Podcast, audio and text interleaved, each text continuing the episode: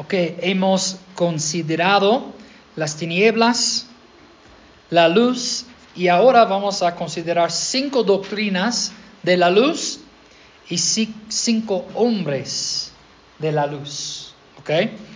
Um, necesitamos considerar esas doctrinas porque estas enseñanzas o ah, doctrinas eran doctrinas principales de, de, la reforma y son principales para nosotros también. Como les dije, es importante que estudiamos este tema porque queremos entender lo que significa ser un reformado, por ser una iglesia reformada. Otro ejemplo es que hay otros bautistas y ellos son lo que se llama dispensacionalistas y nosotros no. Nosotros vemos la Biblia por medio los pactos.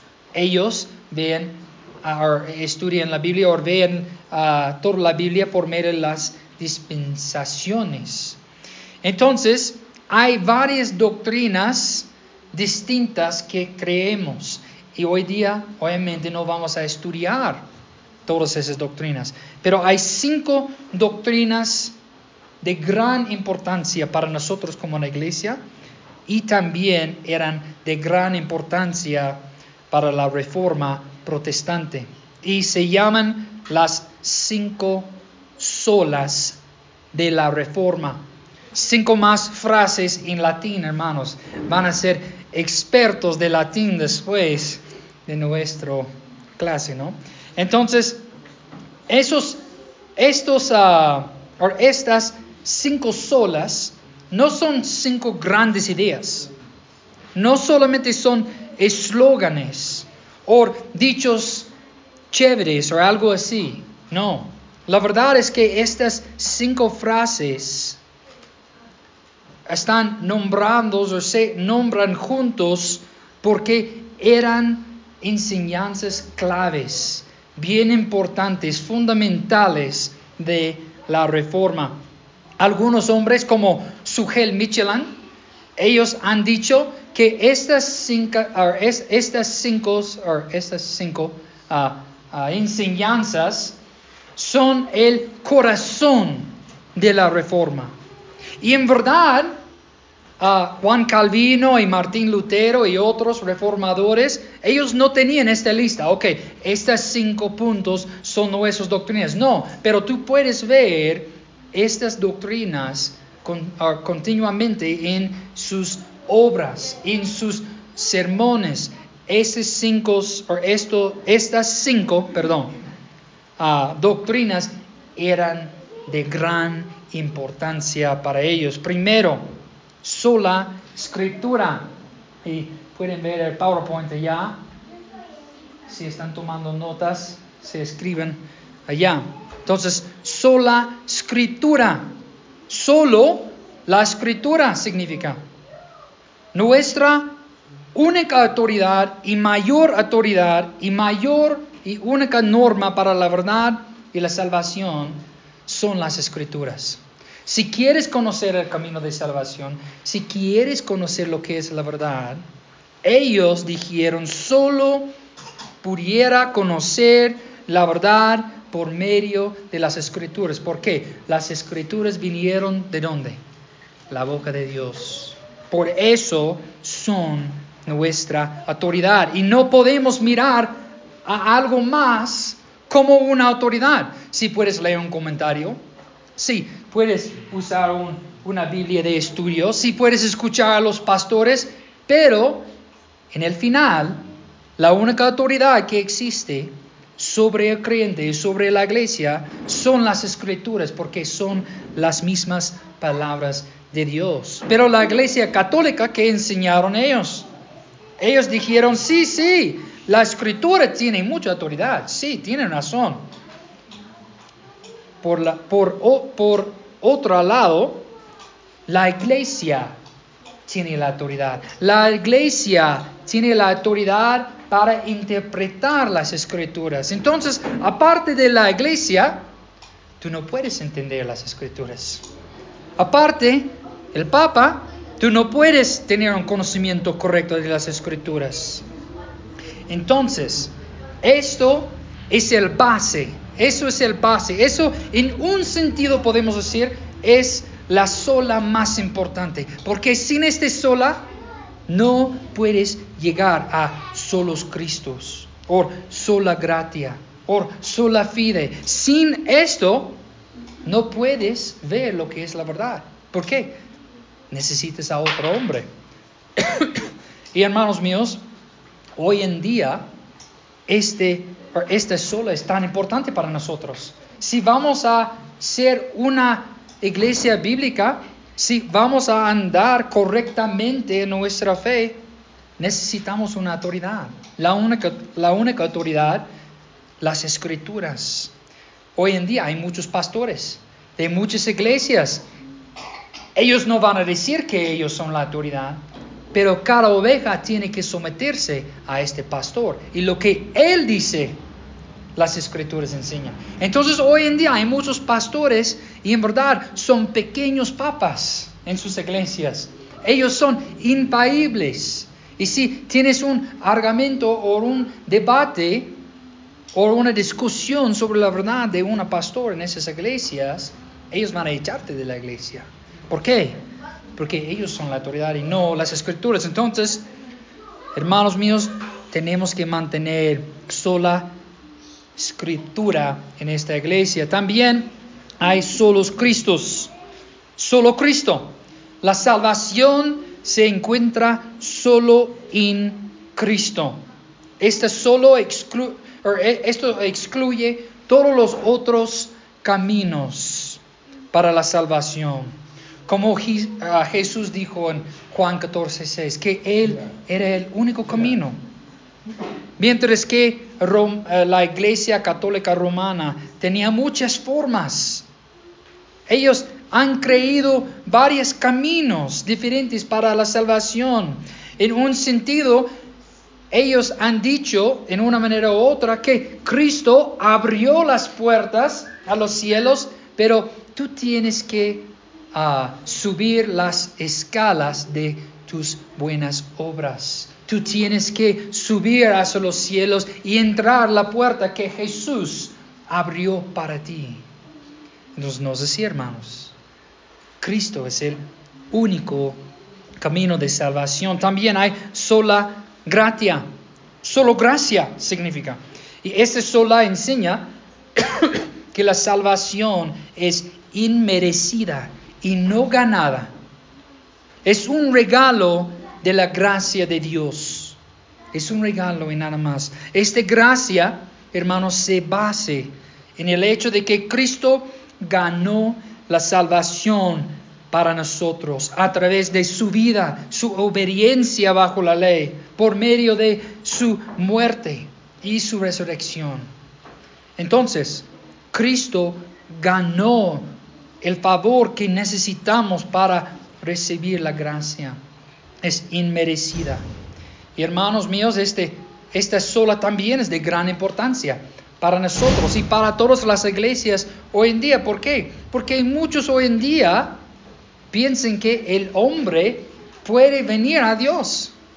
Piensan que sin un milagro, sin un nuevo corazón, el hombre puede creer en sí mismo porque él es inteligente o porque Él es capaz. Pero nosotros sabemos que las escrituras nos enseñan el hombre está muerto en sus delitos y sus pecados, ¿no? Y estoy intentando recordar el libro, ¿qué, ¿cómo se llama la obra que Lutero escribió? El, la The Bondage of the Will se llama? The Bondage of the Will. La esclavitud de la voluntad era una obra de Martín Lutero o Lutero, perdón. Si quieres leerlo, puedes entender esa doctrina bien profundo, o de una manera mejor. Entonces, hermanos, la salvación es por la gracia, es algo que Dios nos regaló. Y también hay sola fide, sola fide, sola fe, sola fe. Somos justificados solo por la fe. La fe en Cristo es el único medio por el cual Cristo justifica al malvado. La iglesia católica romana, ellos enseñaban que se justificaba por las obras obtenidas a través de diversos medios, como sus sacramentos, oraciones y muchas otras obras, hermanos. Y sabemos, sabemos que eso no es la verdad. Solamente la fe en Cristo va a justificarnos. Hermanos míos, muy fácil es para, para nosotros saber esta verdad, pero confiar en, nuestro, en nosotros mismos. Entonces, hermanos, este, esta solo es de gran importancia para nosotros también. ¿Por qué? Porque la mayoría en Puno, ¿qué están haciendo ahora? ¿Qué están haciendo día tras día acá en Puno? Están intentando ganar el favor de Dios o la, intentando, ellos están intentando ser justificados por sus obras. Y la sola final es soli Deo gloria.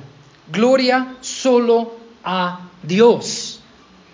Todas las solas existan para la gloria a Dios y no a un hombre, y no a nosotros mismos. La salvación, ellos dijeron, solo debía dar gloria a Dios, no a ningún hombre por sus buenas obras, ni al Papa, ni a la iglesia, ni a un pastor por su predicación o un evangelista. No, solo a Dios. Hermanos míos, esta sola es de gran importancia también. ¿Por qué? La mayoría de los evangélicos comienzan su evangelio con qué? Con el hombre, con el hombre, como había algo bueno en él y por eso Cristo murió. O todo el tiempo ellos hablan del valor del hombre y hay un lugar para hablar de eso, ¿ok? Sí, Cristo murió por el hombre, pero muchos pastores y muchas iglesias y muchos creyentes hoy en día no se enfocan en la gloria de Dios cuando predican el Evangelio. No, siempre piensen en el hombre, siempre piensen en Él y no en la gloria de Dios. Entonces, hermanos, cuando predicamos el Evangelio, cuando adoramos a Dios, sí, Dios quiere bendecirnos. Pero más que esto, Él quiere glorificar a su nombre. Él quiere glorificar al nombre de Cristo. Entonces, soli Deo gloria. Ok, vamos a considerar cinco hombres de la luz. Esas um, uh, doctrinas estaban, enseñados por diferentes hombres o reformadores. Entonces vamos a considerar cinco hombres claves de la reformación en siguiente. Entonces, ya hemos hablado de Martín Lutero.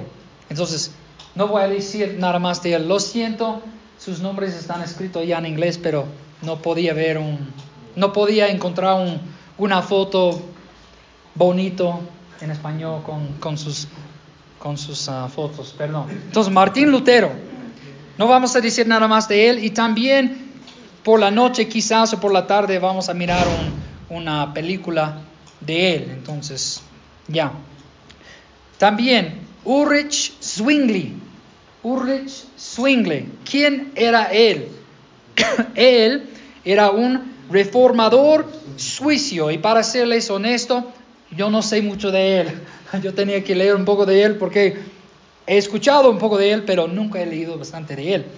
Pero él era un hombre clave en la reforma. Él, él, ah, él, estaba en Suicio, Suicio o Suiza, Suiza, ok. Suizo, ok. Él estaba en Suizo antes de que Juan Calvino, ok. Suecia, todos tienen una diferente idea. Suecia. Ok. Entonces él estaba predicando el Evangelio allá antes de que Juan Calvino predicaba el Evangelio allá. Y sabemos que Juan Calvino predicaba ya por mucho tiempo. De hecho, Ulrich dijo que él predicaba el verdadero el, ah, evangelio antes de que Lutero escribiera sus 95 ah, tesis. Él dijo que antes de que oyera hablar de Lutero, él, él empezó a predicar el Evangelio, la justificación por la fe. También él es bien conocido porque él predicaba de la manera expositivamente. Él, él expositiva. Entonces, él quizás era el primer hombre en ese siglo para predicar o que predicó de esta manera. Él es bien conocido por predicar por medio de los evangelios de esta manera. De esos cinco hombres es el menos conocido, pero su papel en la reforma fue igual de importancia y él tenía un gran impacto, impacto en la reforma. Ok, el tercer hombre, William Tyndale. William Tyndale, ¿quién era él? Él era un reformador inglés. Era conocido por sus habilidades en, ayúdenme aquí, lingüística. Lingüística. Lingüística, ok.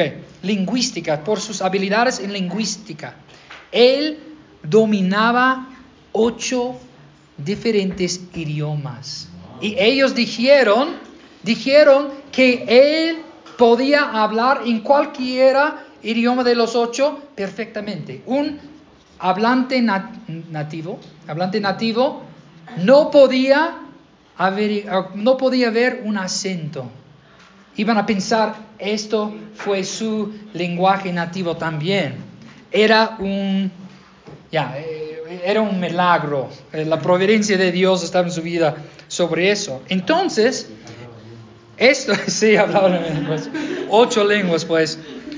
Um, entonces tenía mucho del Espíritu Santo, ¿no? Wow. Él es hablante de inglés, entonces, ya. No, no, no. Entonces, entonces, esto nos muestra su papel o rol principal en la reforma. Él siguiendo el camino de John Wycliffe, o John Wycliffe, Tyndale pensó que la Biblia debía ser traducida a la lengua común. Él es famoso por, por su traducción de la Biblia al inglés.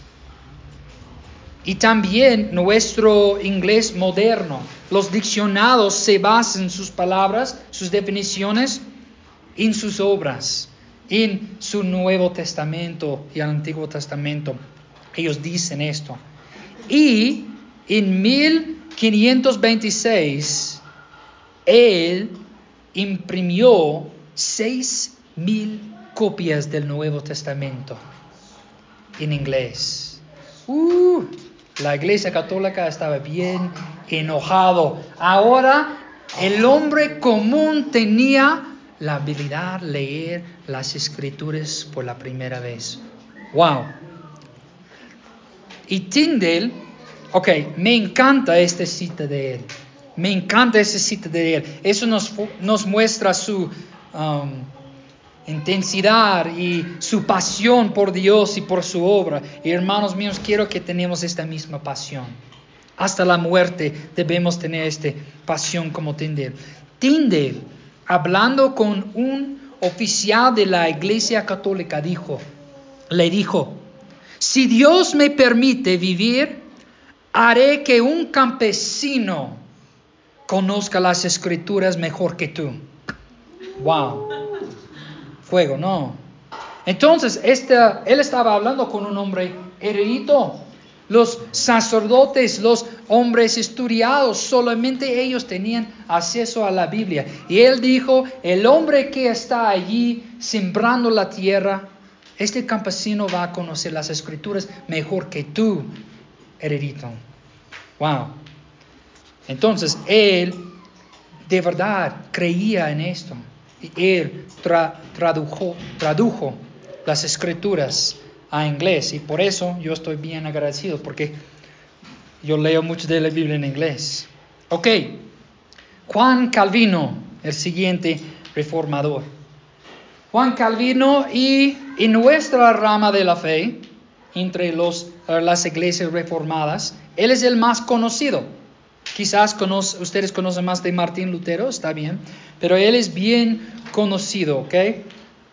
él era un um, reformador de francés y él pasó gran parte de, de su tiempo y su ministerio predicando en Ginebra, Suiza.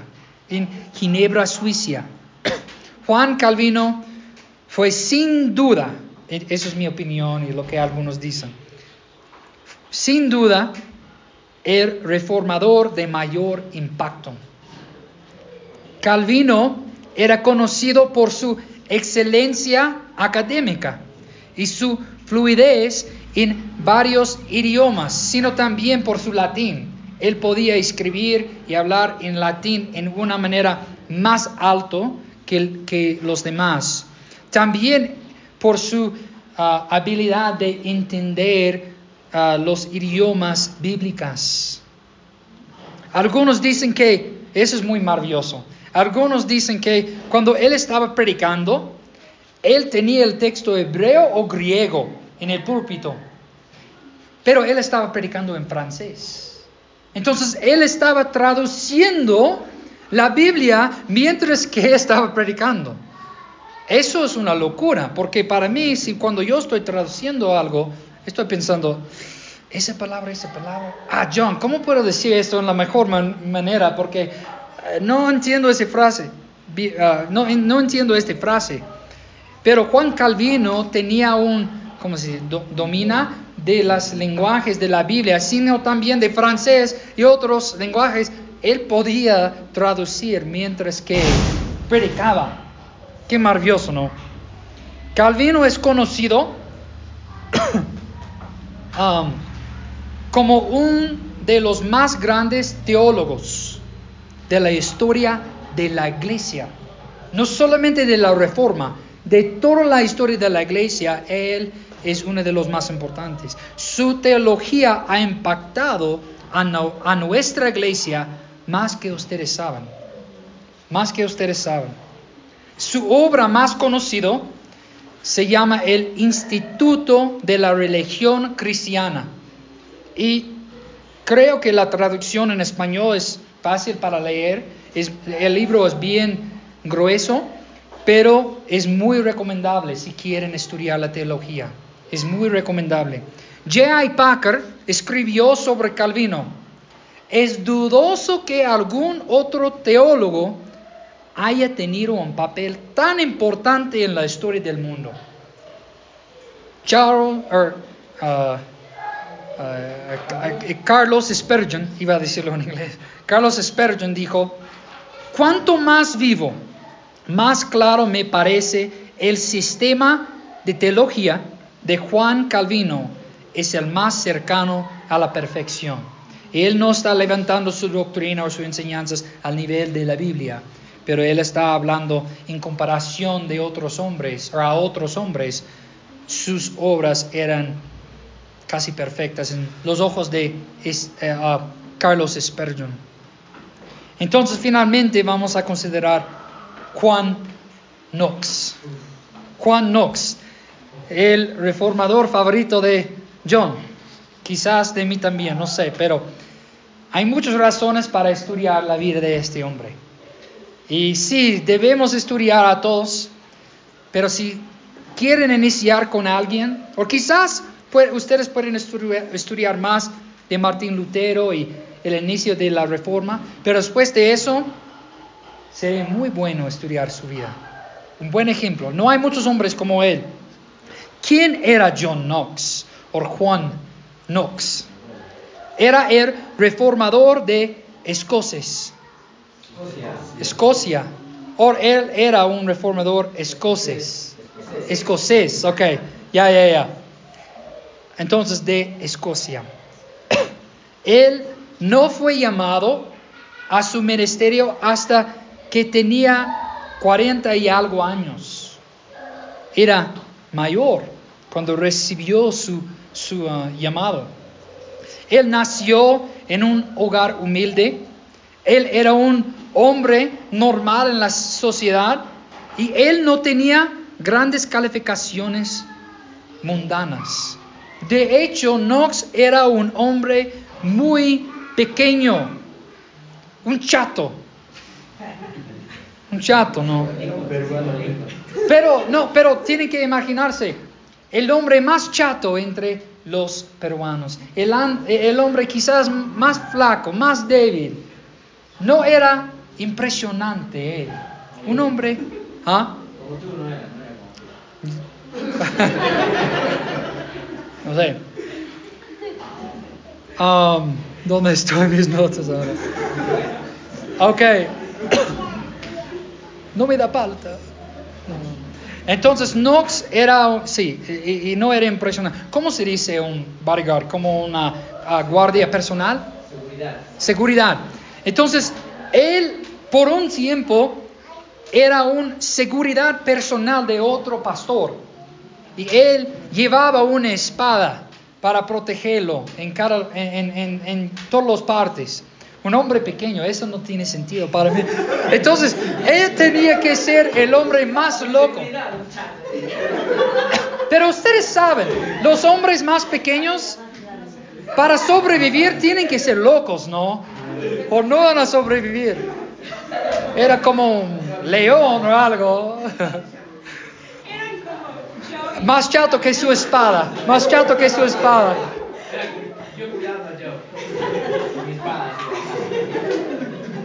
Quizás. Entonces, él tenía la oportunidad para ver el ministerio. No recuerdo el nombre de ese hombre. Um, pero buscar en Google luego. Pero él tenía la oportunidad de ver la, el, la pasión de este otro pastor y su ministerio. Y después que este hombre murió, había otro hombre predicando. En el medio del sermón, este hombre dijo en el medio de su sermón directamente a Knox, Dios está llamándote al ministerio. ¿Por qué estás negándolo? O algo así más o menos. Y él ah, salió llorando porque él sabía que estaba llamado al ministerio. Y después de eso, ellos estaban en el medio de una guerra.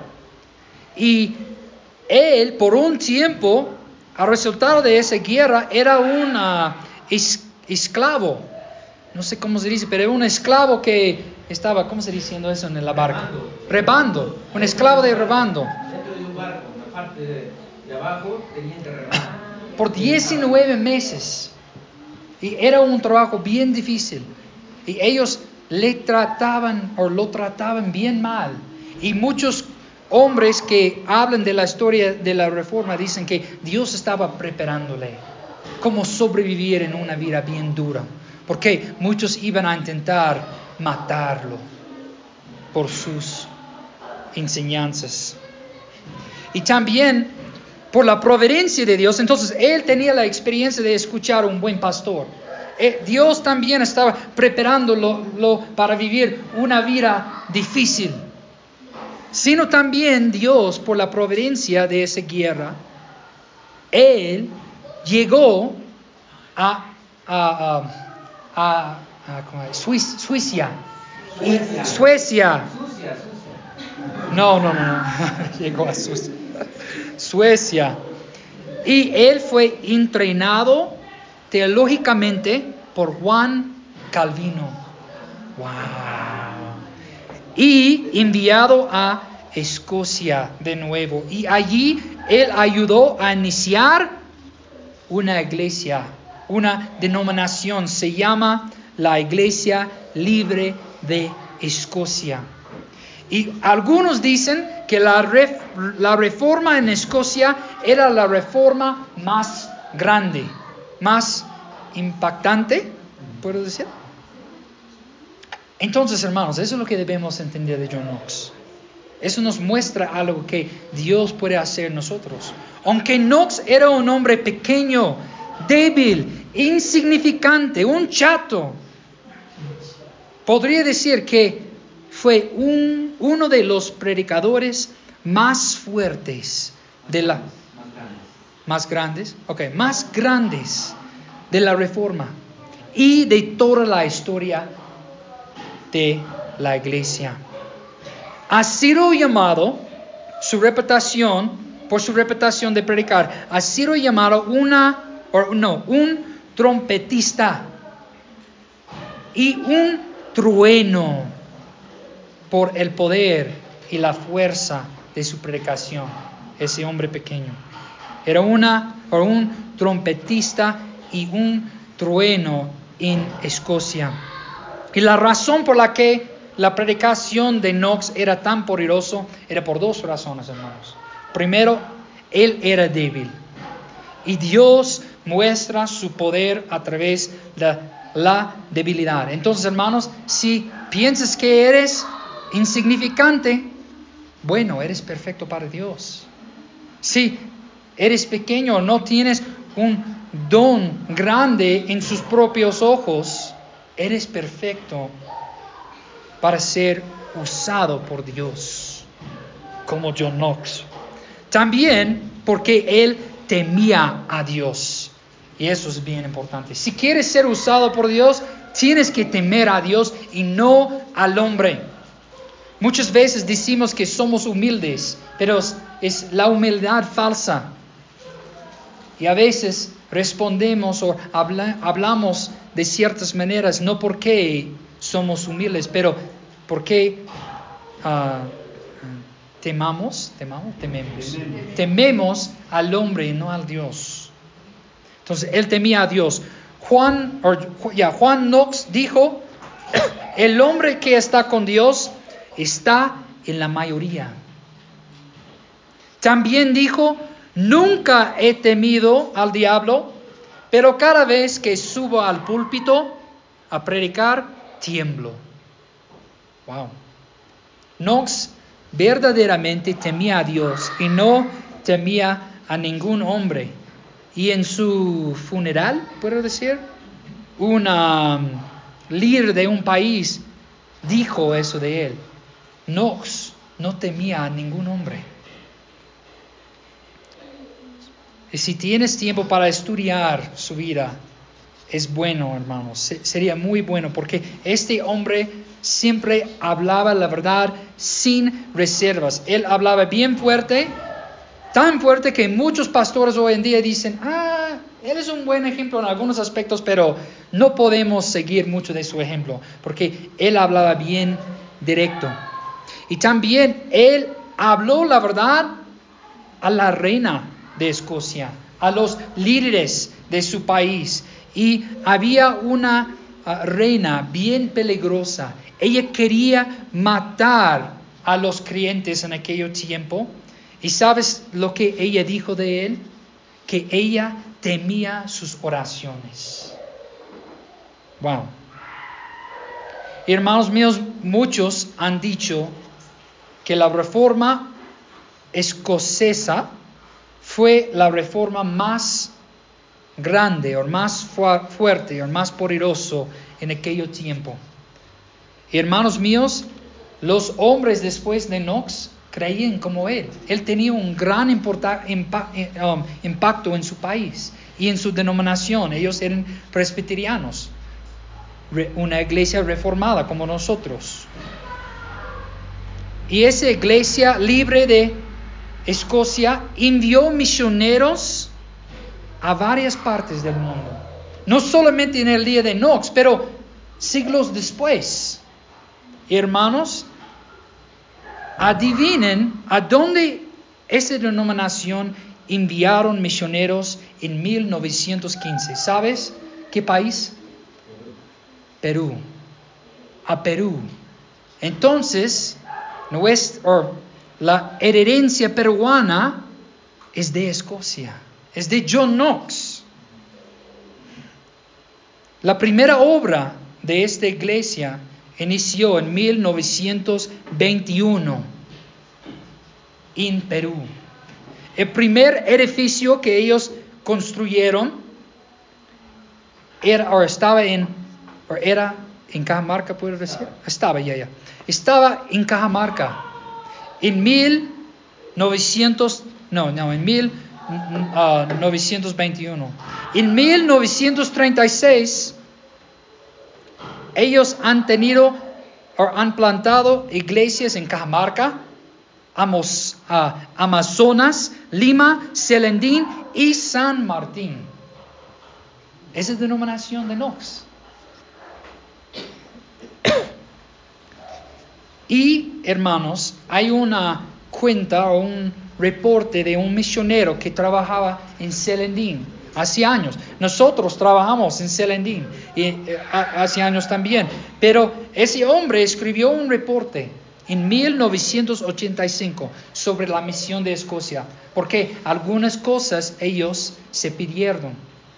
Quizás ellos se olvidaron de las cinco solas, de su herencia, de Juan Knox. Quizás ellos se olvidaron de las doctrinas ah, ah, ah, importantes de la iglesia reforma. ¿Y por qué estoy diciendo esto?